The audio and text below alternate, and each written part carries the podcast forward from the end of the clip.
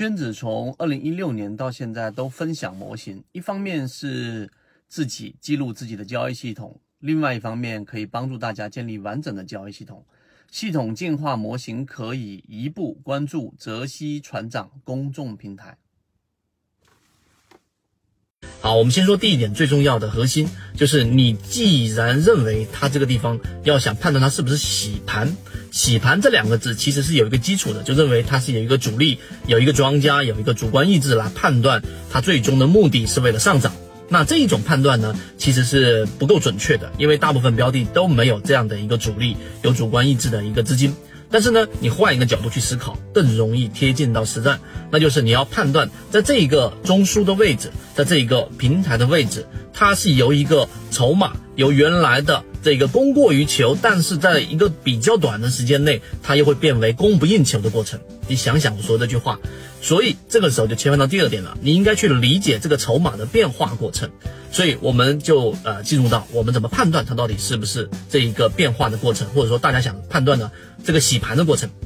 那就切换到筹码了。那我们当然筹码的这一个判断，先从技术分析中跳出来，技术分析我们放到后面去说。那么中间呢，一定是要选择筹码，它最终的方向一定是供不应求的，筹码一定到最后是为了拉升的。那好，这个判断基础有了之后，那你得判断这个标的所处的位置。它这个位置呢，一般情况之下处于中低位。怎么判断中低位呢？例如说，从高点到低点里面的黄金分割的百分之五十以下，零点六一八以下这两个位置以下的位置，实际上呢是属于一个相对的低位。第二个，它近期呢出现过一波快速的调整，就像缠论里面的第一类型买点之后形成中枢，然后形成第二类型买点，那么再形成一个中枢的情况之下，我教大家一个方法。这个方法是屡试不爽的，那就是你去判断这个中枢位置，往前看一个季报数据，它减少的这个比例是在百分之十到百分之二十以上的，然后在这个减少比例过程当中，你算出一个大概的一个平均持仓成本，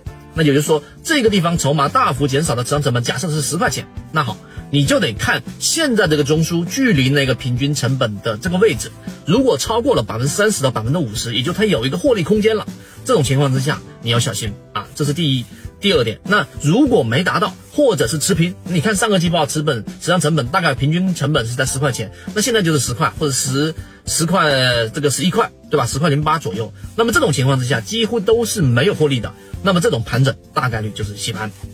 这第二点。第三点，那就是我们在上一节例行进化课里面所提到的技术分析了，就是我们说的这个震荡里面的过滤器，你得去看一看次级别上的这个震荡。它的这个震荡过程当中的这个中轴与在日线级别的这个中轴是在之上还是之下？这个判断呢，往往是要选择之上会更好一点，因为在之上的话呢，意味着它大部分的成本都是属于比较高的位置拿到的啊，明白这个意思吗？次级别的中枢的中轴位置与日线级别的中枢的中轴位置相比较。啊，那次级别的中轴是在日线级别中轴之上，这种大概率之上啊，它就是我们所说的这个洗盘，这是第三个我们使用的技巧。在第四个呢，就是还有一个常规的技巧，就是我们用缠论里面的量能去判断，例如说像是日线级别，它形成一个中枢，那么我们要在小级别上看它的整个量能 MACD 的平均趋势力度，到底在上涨的过程当中是在逐渐逐渐增强的，还是在逐渐逐渐减弱的？如果在第四点里面，在上涨的过程当中，它是逐渐逐渐这个 MACD 的平均趋势力度是减弱的，那么这种情况之下，你去判断它去洗盘的这一个概率就很低，就不要轻易的介入。但相反，如果它的平均趋势力度是在不断不断增强的，但它始终在这一个盘整的中枢当中去进行震荡，那么这种是洗盘。小红书。